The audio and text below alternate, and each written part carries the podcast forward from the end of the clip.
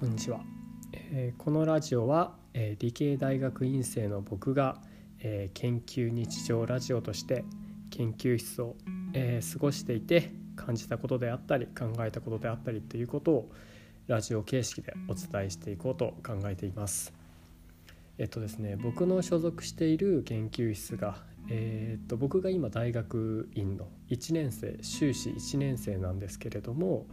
えーそこにですね院生が2人なので僕と僕の同期の人が、え1人の院生が今修士2人ですね。で修士2年と博士課程の人がうちの研究室はいないので院生はこの2人だけです。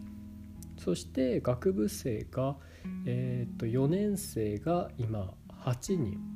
で、えー去年の秋ぐらい大学の後期から学部3年生が新しく研究室に入ってくれたのでその人たちが、えー9人かな？なので院生2人、えー学部生が17人っていう構成で研究を行ってます。そんでですね、まあ、週に1回その進捗報告っていうことでその1週間研究を行って得られた結果、まあ、研究の成果ですね。それを進捗として、えーまあ研究室として発表しました。研究室内でミーティングとして発表しましてそれについてね先生からあのまあありがたいご指摘をね頂戴するというお時間があるんですけれどもそれが毎週水曜日なんですね。あ水曜じゃないです。火曜日なんですね。今がえーっと日曜の深夜月曜の早朝です、えー今週も進捗はダメです。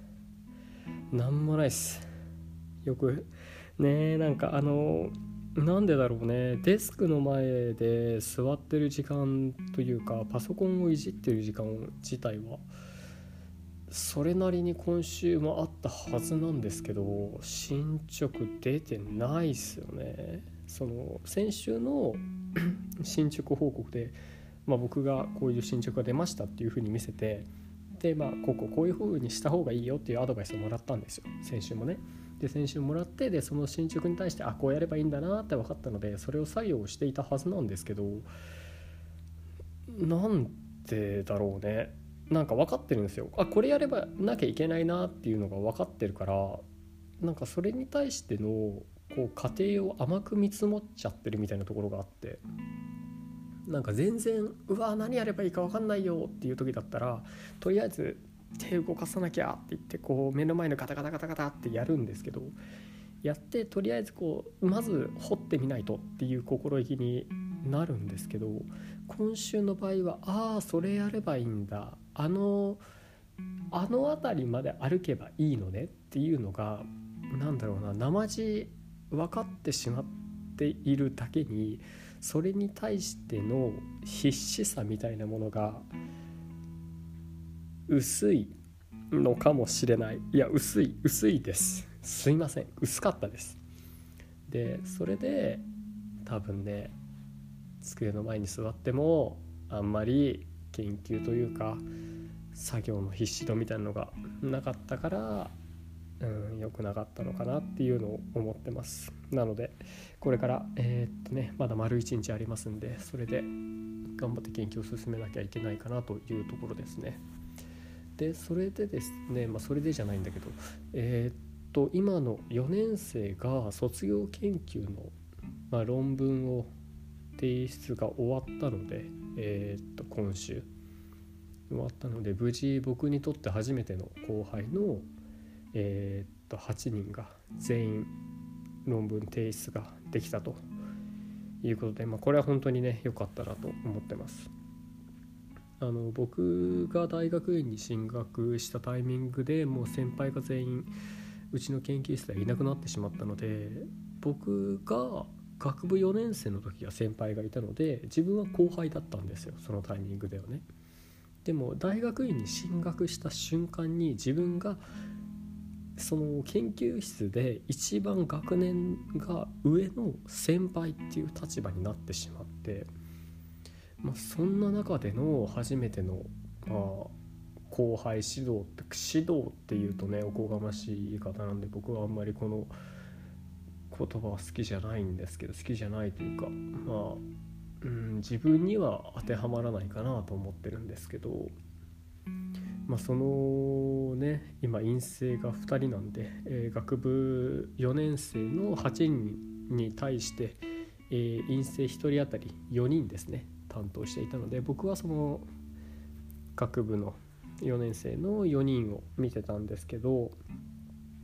まあ本当にねなんか何も何もうまいことというかアドバイスできないね先輩によくこう文句言わずについてきてくれたなと本当にうんいい後輩に恵まれたなと思ってますね。まあそのそのなんだろうな優しさに甘えではいけないなとは思ってるんですけどまあ人としてすごくなんだろうな優しくというかうんいい意味でこう適切な距離感で関われたんじゃないかなとは思ってますそれは僕の方からも向こうの方からもお互いに、うん、いい距離感だったんじゃないかなと思ってますねでもやっぱりその4年生は初めてのまあ研究活動なんで分かんないことがあって当たり前じゃないですか。でそれについて僕がちゃんと1年前に卒業研究をしてるんだからなんだろうなアドバイスができるはずなんですよ。でその時になんとなくあーなんかこんな感じでやったなとかこれやんなきゃいけなかったなっていうなんとなくぼんやりとしたことは言えるんですけど何をしなきゃいけないかどこを気に気をつけなきゃいけないとかどこに目標があるからどういうふうにその研究の方向性を考えてなきゃいけないっていうのをちゃんとなんだろうな自分で自覚できてなかったんだなっていうのが今回あれですね後輩指導をしていて一番感じたことですね。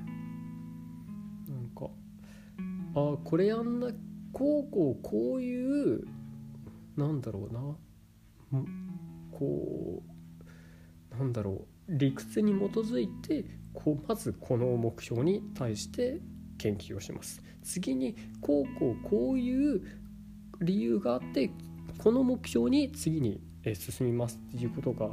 自分は何だろう結果的にその論文が出てるのでできたのかもしれないんですけどそれを多分意識できてなかったから後輩指導の時でもそれが言語化できなくてちゃんと伝えられなかったんだなっていうのを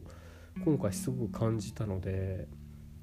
うんなんかこれからの研究ではちゃんとその日々の研究でどういう根拠でその研究を行っているのかっていうのをちゃんと、まあ、言語化できるぐらい自分の中で自覚しなきゃいけないなっていうのはすごい、うん、感じましたね。でまあ4年生は本当によくやってくれたのでいやもう僕がね見習わなきゃいけないんですけどいけないぐらいなんですけどねで次に3年生が今の3年生が4年生になるのでそこで、えー、まあ、また僕が、えー、と指導をさせてもらうという形に、まあ、一緒にね研究を進めていくっていう形になるんですけども、まあ、今回はねうんその反省を生かしてしっかりそのアドバイス技術的なアドバイスっていうのも、うん、2回目だから、えー、っと今回よりもちゃんと明確にできるようにしたいっていうのはもちろんだしその研究に対しての姿勢っていうのもやっぱりもう終始2年目研究で言えば3年目なのでちゃんとその姿勢としてちゃんと示せればいいなって思ってますね。技術的にこうこうこういうことが分かってるよ分かってないよっていうことももちろんとしてその研究とかなんだろうね何か目標を目標を達成しなければいけない人としての行動力というかその背中みたいなものを自分が示せればいいなと思ってます。なんかあんまりそれをあ俺についてこいやみたいなことを言うのは違うと思ってるんですけどああこういう感じでやればいいんだなっていうふうに思ってもらえるようなうん姿を見せられればなと思ってます。なのでね今週も今週進捗作んなきゃいけないので。はい。来週も。ん違う。今週も頑張ります。ありがとうございました。